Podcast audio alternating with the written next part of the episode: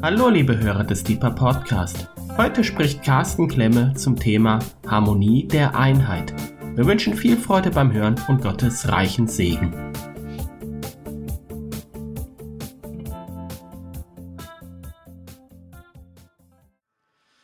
Ich möchte mit euch über Einheit sprechen. Oh, irgendwas ist noch offen. Okay. Ähm, und zwar fange ich an mit dem Psalm 133, ein Wallfahrtslied, gesungen im Bus des Schienenersatzverkehrs auf dem Weg hinab nach Freiburg von Neustadt im Hochschwarzwald. Übrigens, der Zug fährt wieder bis Himmelreich. Ja, es ist ein Teilerfolg, aber leider noch nicht durchs Höllental. Und erst kürzlich saß ich in einem Bus ähm, und es war schon dunkel und es geht dann ja diese Kurven und irgendwie war das so ein alter Bus, der nur noch nach Benzin riecht und um mich herum lauter schlecht gelaunte Menschen. Und es war dann ähm, eine große Herausforderung, irgendwie durch dieses Höllental zu kommen. Aber ab 1. Dezember soll es dann durchgehen. Also ihr wisst, das ist ja mein, eigentlich mein Hauptthema, der Schienenersatzverkehr. Seht, wie schön und angenehm es ist, wenn Schwester und Brüder einträchtig in Harmonie beieinander wohnen.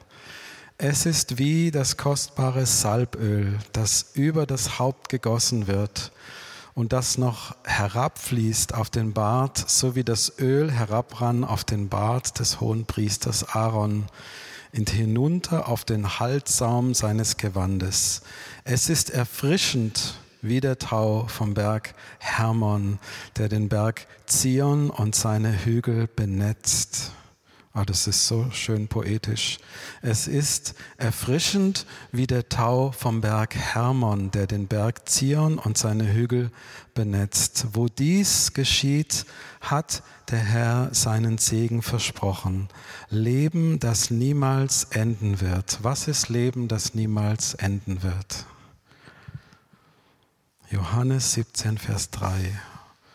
Und das ewige Leben zu haben heißt, dich zu kennen, den einzig wahren Gott und den zu kennen, den du gesandt hast, Jesus Christus. Das ist Leben, das niemals enden wird. Und das ist uns verheißen, wenn wir schön und angenehm beieinander wohnen als Einheit. So, und unser Thema heißt nicht piep, piep, piep und blub, blub, blub, wir haben uns alle lieb, sondern ich möchte euch auch ein bisschen hineinnehmen in die Harmonie und deswegen werde ich jetzt was machen, was wir hier noch nie gemacht haben bei Deeper. Ich gehe jetzt gleich mal zum Klavier und werde euch einen Akkord vorspielen, eine Harmonie und wir machen ein bisschen Gehörschulung und Harmonielehre, eine Minute, ja? Achtung!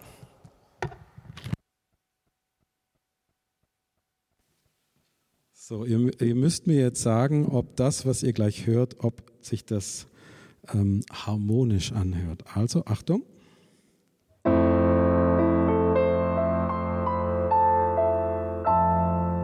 Klingt es gut?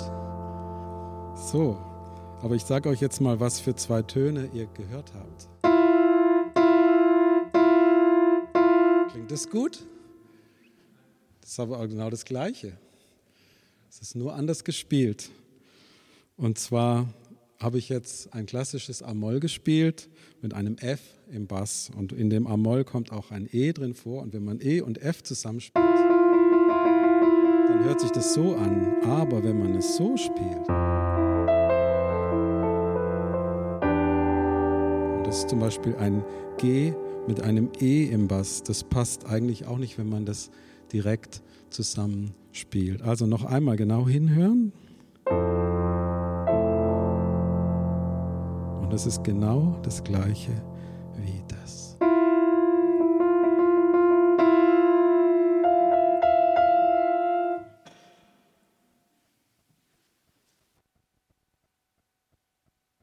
So, Ich will damit sagen, manchmal haben wir so eine Weichspüler-Vorstellung von Einheit.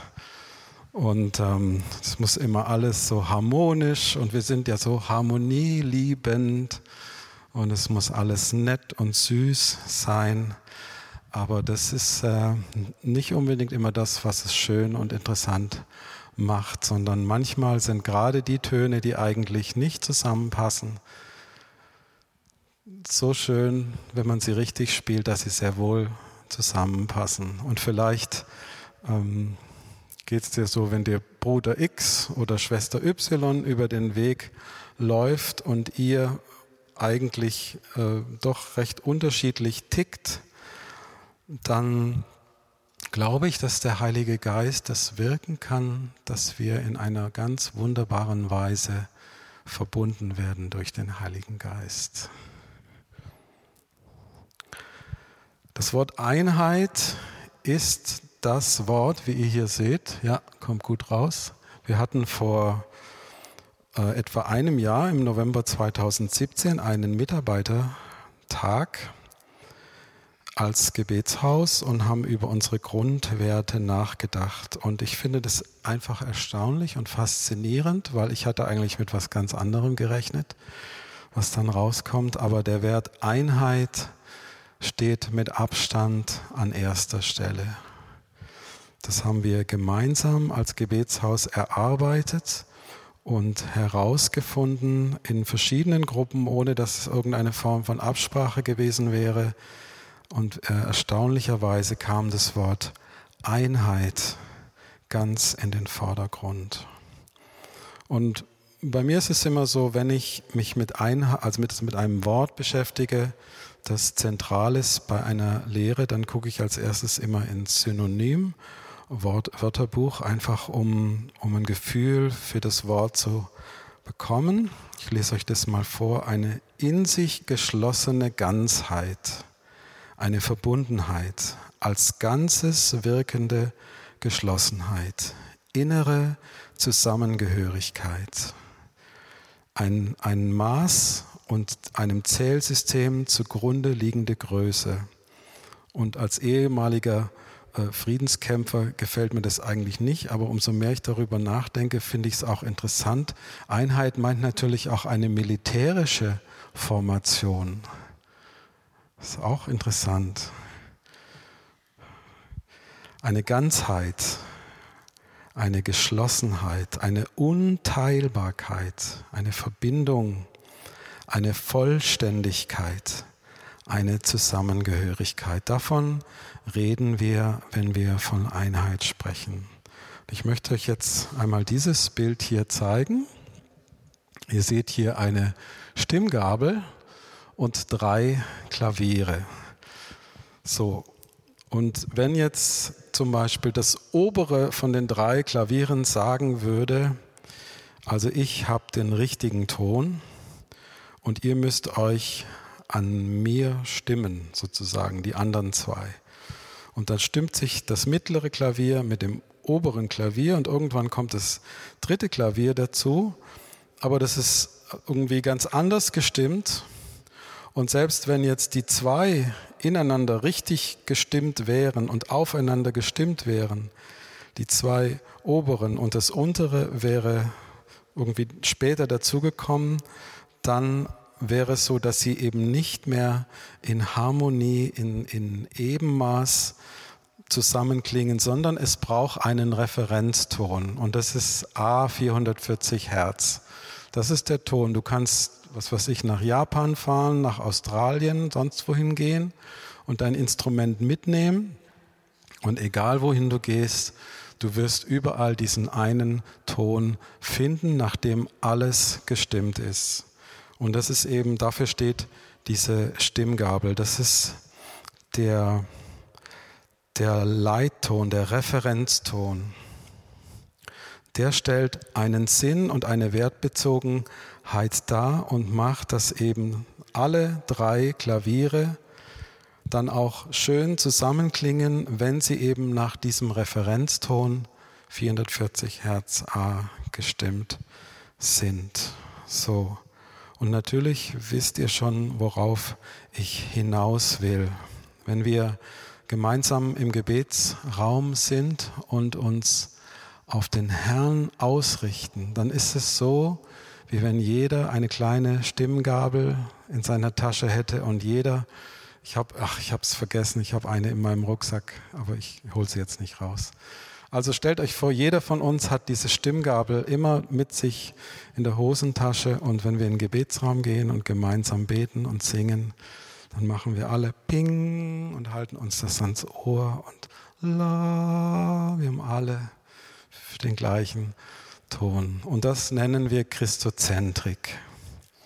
Das ist unser Referenzton. Das ist das, wonach wir uns stimmen und das ist das, was die Einheit äh, überhaupt ermöglicht. Ja. Harmonie, Ebenmaß, Vereinigung von Entgegengesetzten zu einem Ganzen, allgemeine Übereinstimmung, Eintracht. Oft ist mit Harmonie eine Verallgemeinerung von Akkord, Mehrklang gemeint. Als harmonisch werden Akkorde empfunden, in denen Töne vorkommen, die auch Obertöne des Grundtons sind in der zwischenmenschlichen Kommunikation ein Gleichklang der Gedanken und Gefühle. Der Begriff Harmonie wird besonders dort verwendet, wo man neben einer bestimmten Regelmäßigkeit in der Anordnung einzelner Objekte noch einen Sinn und eine Wertbezogenheit feststellen kann. Und diese Wertbezogenheit, dieser Sinn, diese Referenz, das ist für uns nicht irgendein Buch oder irgendein Leiter oder irgendwie eine, eine Ideologie, sondern das ist Jesus selbst, den wir in unserem Herzen tragen als Kinder Gottes und der uns den Leitton, den Referenzton vorgibt. Das meinen wir mit Christozentrik. Wenn man über Einheit spricht, dann wird oft von vielen Quellen zwei Dinge gegenübergestellt. Einmal kennt ihr alle die Geschichte vom Turmbau zu Babel. Hier ist, habe, das habe ich im Internet gefunden, da hat jemand ein, äh, wie nennt man das, eine Collage aus zwei Bildern zusammengefügt, der Turmbau zu Babel und das Europaparlament. Also keine Angst, ich gehöre nicht zu den Verschwörungstheoretikern. Ich bin kein Freund großartiger Verschwörungstheorien, ähm, aber ich möchte euch doch etwas vorlesen. Es hatte aber alle Welt einerlei Zunge und Sprache. Als sie nun von Osten aufbrachen, fanden sie eine Ebene im Lande China und wohnten da selbst. Und sie sprachen untereinander, Wohlauf, lasst uns Ziegel streichen und brennen. Und sie nahmen die Ziegel als Stein und Erdharz als Mörtel und sprachen wohl auf. Lasst uns eine Stadt und einen Turm bauen, dessen Spitze bis an den Himmel reiche, dass wir uns einen Namen machen, denn wir werden sonst zerstreut werden über die ganze Erde.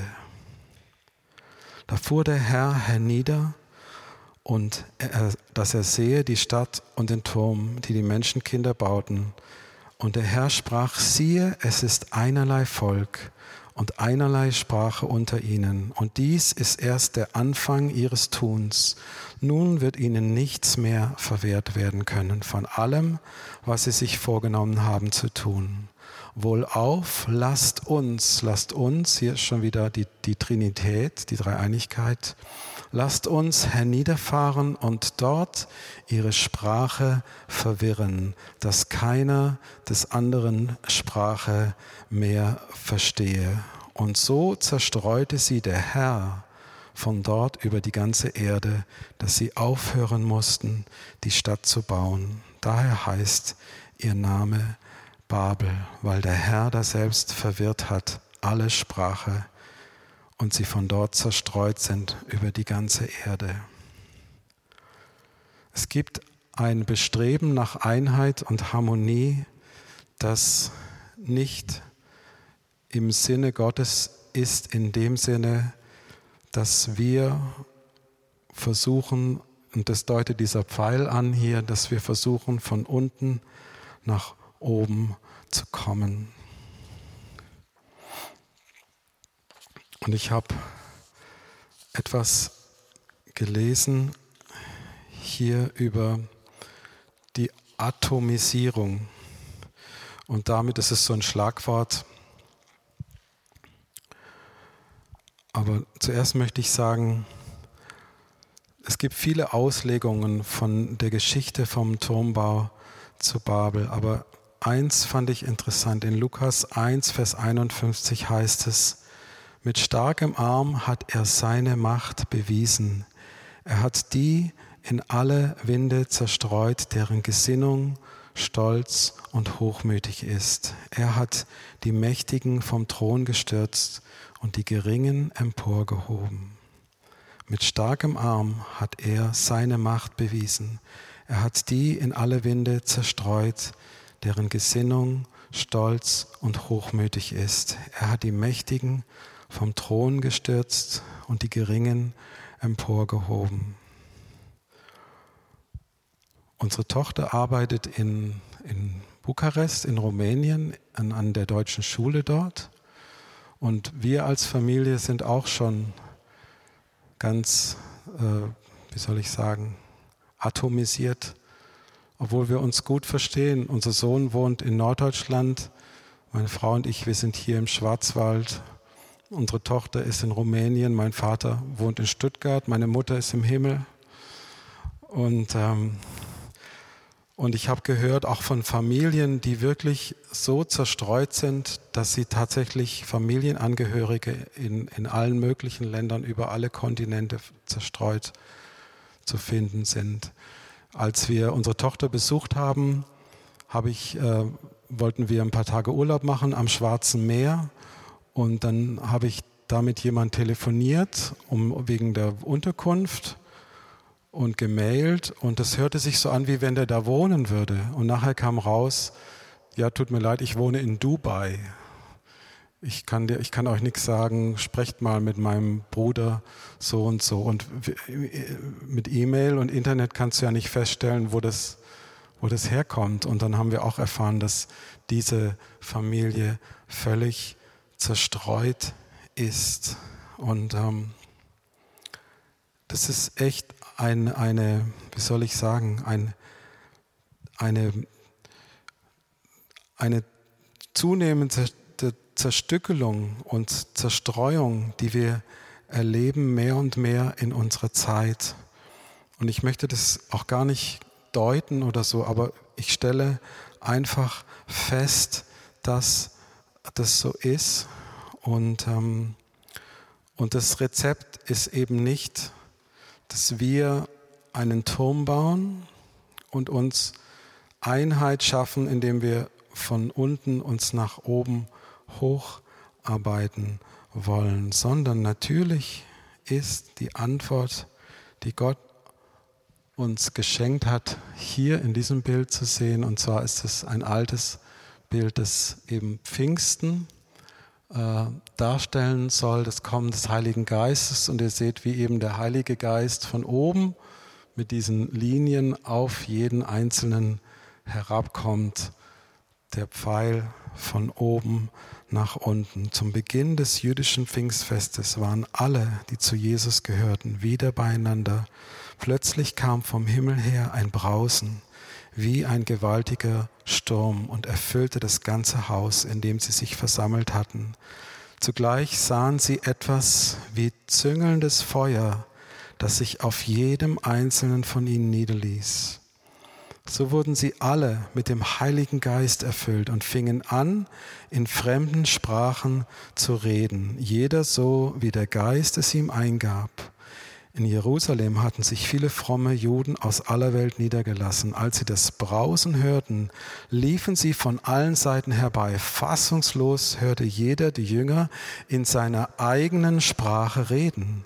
Wie ist das möglich? riefen sie außer sich. Alle diese Leute sind doch aus Galiläa. Und nun hören wir sie in unserer Muttersprache reden. Also genau das Umgekehrte wie beim Turmbau zu Babel. Auf einmal verstehen sich alle und äh, jeder hörte die Jünger, obwohl er eine ganz andere Sprache äh, sprach, in seiner Muttersprache reden, ganz gleich, ob wir Pater, Merder oder Elamiter sind. Andere von uns kommen aus Mesopotamien, Judäa und so weiter, aus der Gegend von Kyrene in Libyen und selbst aus Rom. Wir sind Juden oder Anhänger des jüdischen Glaubens. Kreter und Araber, doch jeder von uns hört diese Menschen in seiner eigenen Sprache von Gottes großen Taten reden. Das ist der Weg, wie wir Einheit erleben. Es ist durch den Heiligen Geist. Es ist die Antigeschichte zum Turmbau zu Babel. Ein Wunder der Verständigung und Harmonie, der Einheit trotz Vielfalt. Der Geist schafft eine lebendige Beziehung zu Jesus. Er wird sozusagen zum Link zwischen Gott, seinem Sohn und der Erde, der Kirche. Babel ist überall dort, wo Sprache versagt, also nicht der Verständigung dient, sondern der Verwirrung, Unheil und Leid stiftet.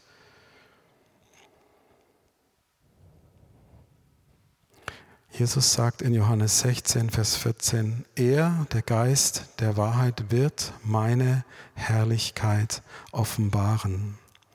Denn was er euch verkünden wird, empfängt er von mir. Das ist auch wieder ein, ein Trinitärer, ein, ein, ein Vers, der auf die Dreieinigkeit hinweist. Und jetzt seht ihr hier in diesem Bild ein Orchester. Und ich habe mir erlaubt, mal 2. Korinther 12, das kennt ihr alles, das ist die Geschichte, wo Paulus spricht von dem Leib wo, der, wo das Auge nicht sagen kann zum Fuß, ich brauche dich nicht und so weiter, das kennt ihr. Und ich habe es etwas umgedichtet. Alle im Orchester sind mit einem Geist getränkt. Das Orchester ist eins und hat doch viele Musiker, die die unterschiedlichsten Instrumente spielen. Wenn die Trompete zur Geige spräche, wir brauchen dich nicht, dann könnte die Symphonie nicht erklingen. Wenn die lauten Instrumente immer nur posaunen würden, könnte eine feine Oboe nicht gehört werden. Wir sind also alle verschiedene Instrumente, aber ein Orchester unter dem Dirigenten Heiliger Geist. Ihr seid also alle einzelne Musiker in einem ganzen christozentrischen Orchester. So das ist jetzt eine sehr freie Auslegung von 2. Korinther 12, die Verse 12 bis 27, als Orchester mit einem Geist getränkt. Und ich möchte euch erzählen eine Erfahrung, die, die habe ich für mich genannt, gefangen im Solo gefangen im Solo. Und zwar war ich als junger Mann mal auf einem Jazzkonzert und das war echt eine gute Band und dann war da ein, ich meine, es war ein Saxophonist, ist schon viele Jahre her.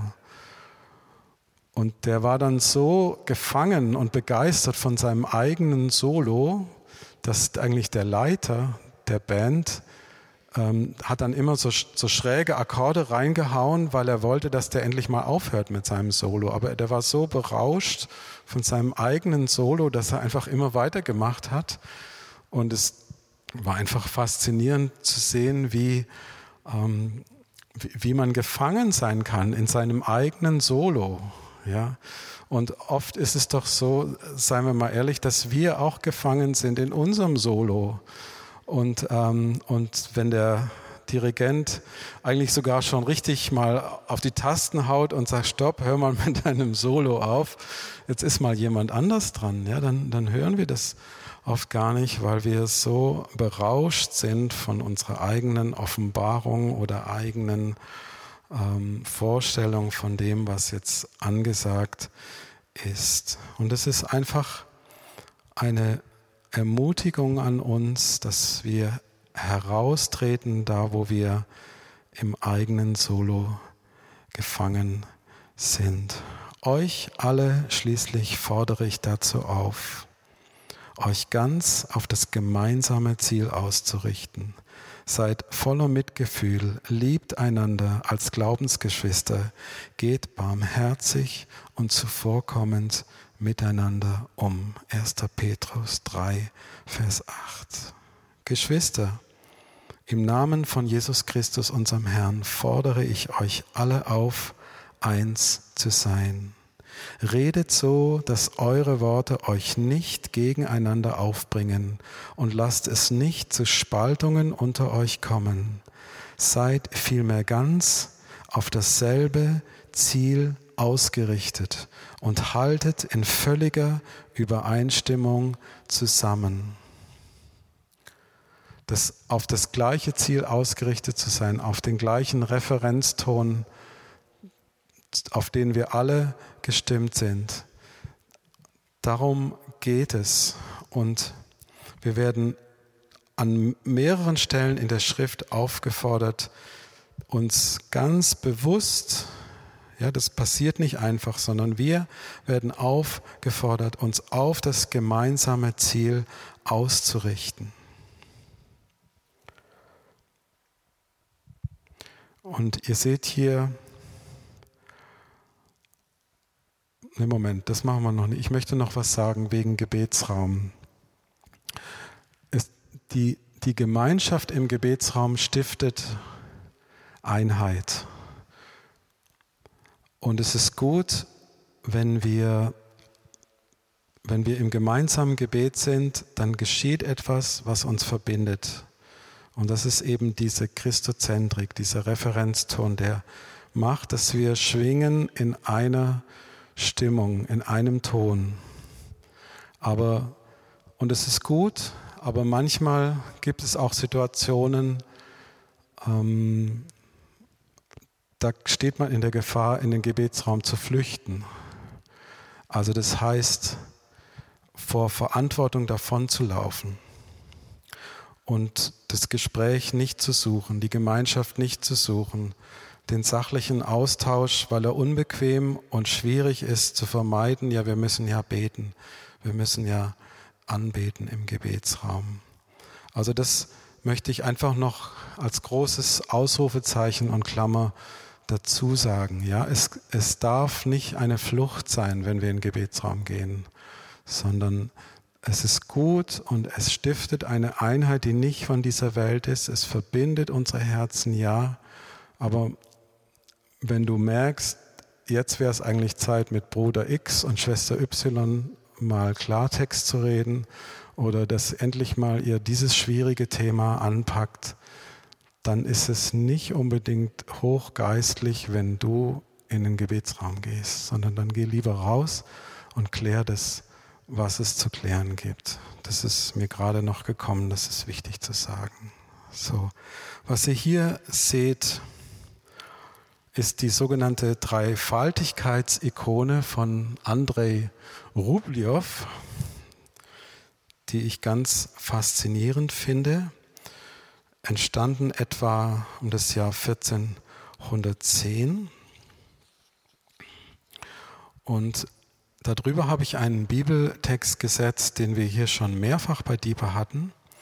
Ihn selbst hat niemand je gesehen, doch wenn wir einander lieben, lebt er in uns und seine Liebe hat uns von Grund auf erneuert.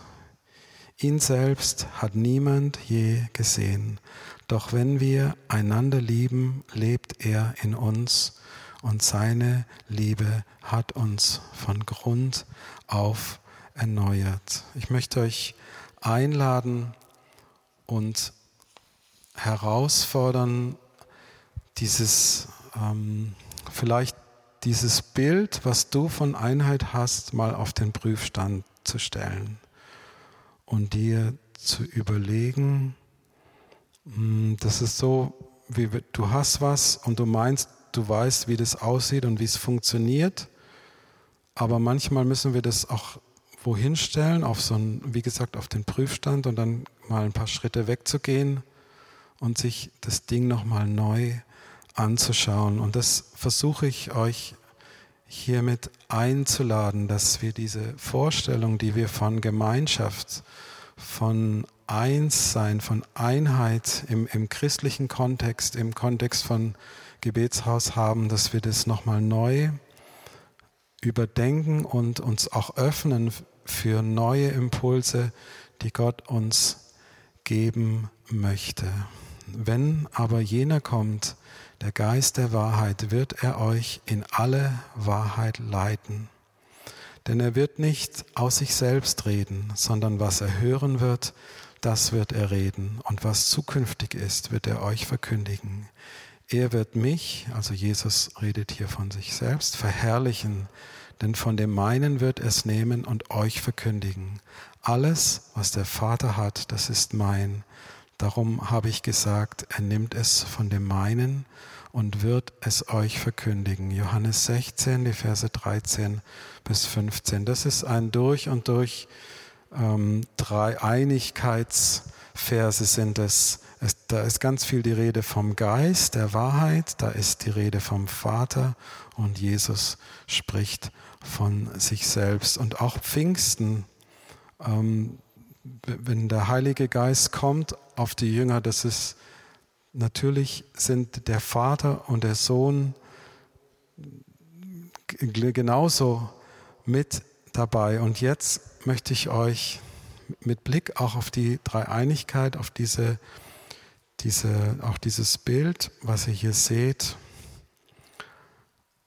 Johannes 17, die Verse 20 bis 23 vorlesen. Und vielleicht haben wir das schon oft gehört, aber ich möchte euch einladen, dass ihr, wenn ich das jetzt vorlese, ihr ja euren, euren Geist ganz neu öffnet, was für eine Wahrheit hinter diesen Worten verborgen liegt. Und es ist Jesus, der selber betet zum Vater. Und er betet folgendes, Johannes 17, Verse 20 bis 23. Ich bete aber nicht nur für sie, sondern auch für die Menschen, die auf ihr Wort hin an mich glauben werden. Das sind wir. Damit meint Jesus wirklich uns, weil wir sind die Menschen, die auf ähm, das Wort, das sich fortgepflanzt hat durch all die Generationen von Christen, und wir sind heute hier als die, die glauben an Jesus Christus. Also er betet für uns. Jesus betet für uns. Und das ist genau das, was er betet. Ich bete darum, dass sie alle eins sind. Und jetzt kommt der Hammer. Sie in uns, so wie du, Vater, in mir bist und ich in dir bin sie in uns, so wie du, Vater, in mir bist und ich in dir bin.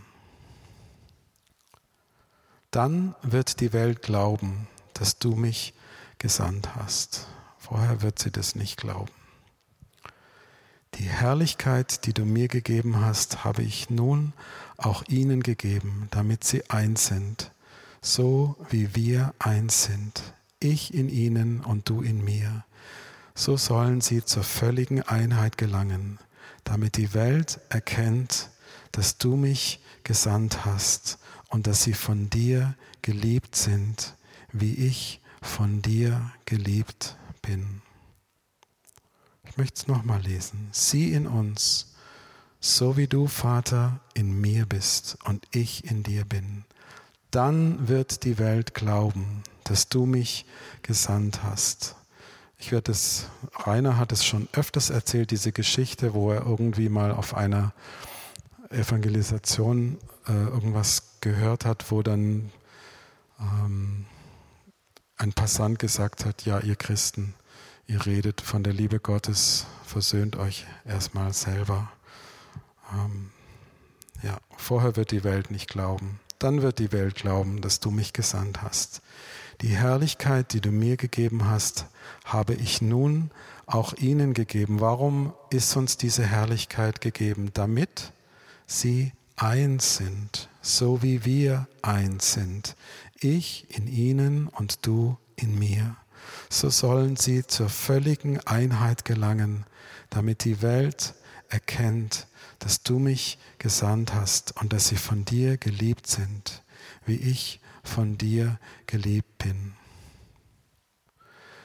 Wenn durch den Heiligen Geist wir als auch als Gebetshausgemeinschaft verbunden werden und eins werden, dann hat es etwas zu tun, wie auch die Gemeinschaft in der Dreieinigkeit ist. Und natürlich kann man hier drüber eigentlich nicht sprechen, weil es keine Worte dafür gibt. Und ich möchte euch einfach versuchen mitzuteilen, wie ich mir das immer vorstelle. Und zwar ist es so, dass ähm, wenn wir in, eine, in ein Feuer fallen oder wenn wir eine glühende Kohle anfassen, dann verbrennen wir uns.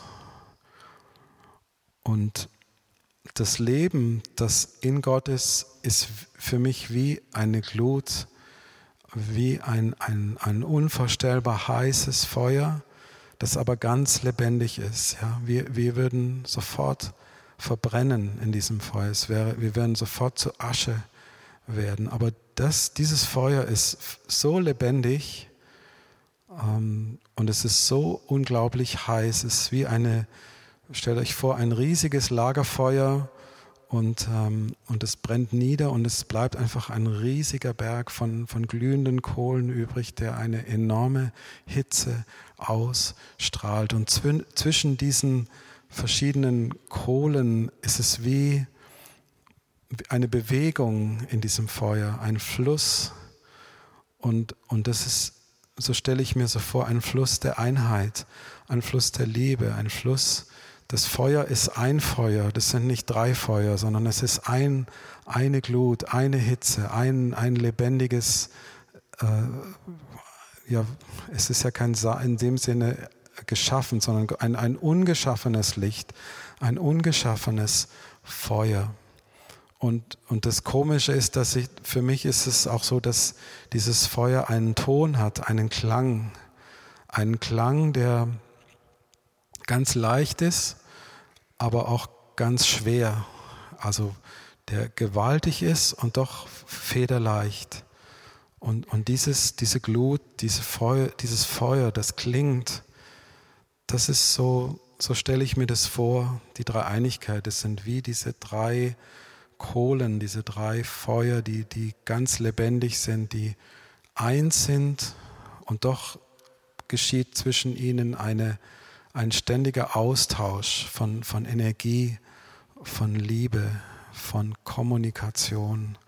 Und natürlich ähm, ist es ein sehr persönliches Bild von mir, aber ich glaube, vielleicht kann, kann Gott dir auch ein Stück weit offenbaren, mm, um dir einen Einblick zu geben, wie, wie, wie, das, wie du das für dich auch ein Stück weit sehen kannst mit der Dreieinigkeit. Aber der Punkt, den ich machen will, ist der, dass genau dieses Feuer, genau diese Glut, genau dieser Ton, der leicht ist und doch schwer ist, und diese, dieses Feuer, in dem eigentlich kein natürliches Leben existieren kann und doch voller Leben ist. Genau das ist das Einheitsstiftende und was Gott in unserer Mitte wirken möchte an, an Zusammengehörigkeit. Es ist nicht von dieser Welt. Und es ist das, was Jesus hier ganz direkt und explizit klar für uns als Jünger Jesu betet, dass sie alle eins sind, sie in uns, so wie du, Vater, in mir bist und ich in dir.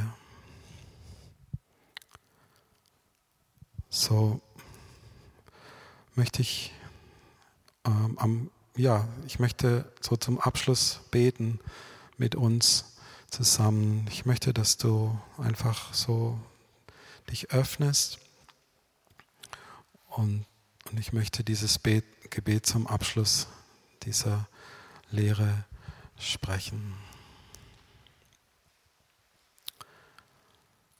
Vater, wir danken dir, dass du deinen Sohn Jesus gesandt hast in diese Welt und dass du dich uns offenbart hast. Herr, wir sind so beschenkt durch Jesus. Danke, dass du uns getauft hast mit dem Heiligen Geist und dass jetzt ein Feuer in unserer Mitte wohnt, das nicht zu löschen ist. Und Herr, ich möchte beten für uns als Leib Jesu, als Gemeinschaft derer, die dich lieben und dir nachfolgen, dass du ein Feuer der Einheit und der Einmütigkeit, des Wohlklangs in unserer Mitte entzündest, von dem wir vorher noch gar keine Ahnung hatten. Herr, wir danken dir, dass du so klare Worte gebetet hast, schon vor 2000 Jahren, dass du dir das so von Herzen wünschst, dass dein Herz sich danach sehnt, dass wir eins sind und nicht nur so irgendwie eins und, und, und harmonisch im Sinne der Welt, sondern mit, mit einem Klang, der leicht und schwer zugleich ist, mit einem Feuer, das uns normalerweise zerstückeln und zerstören würde und das uns jetzt verbindet und uns zusammenschweißt zu einer Einheit. Herr, sende dieses Feuer der Einheit in unsere Mitte. Ähm, danke, dass du so gebetet hast für uns, Jesus. Und wir sind hier und wollen uns ganz neu öffnen für dein Anliegen der Einheit. Amen.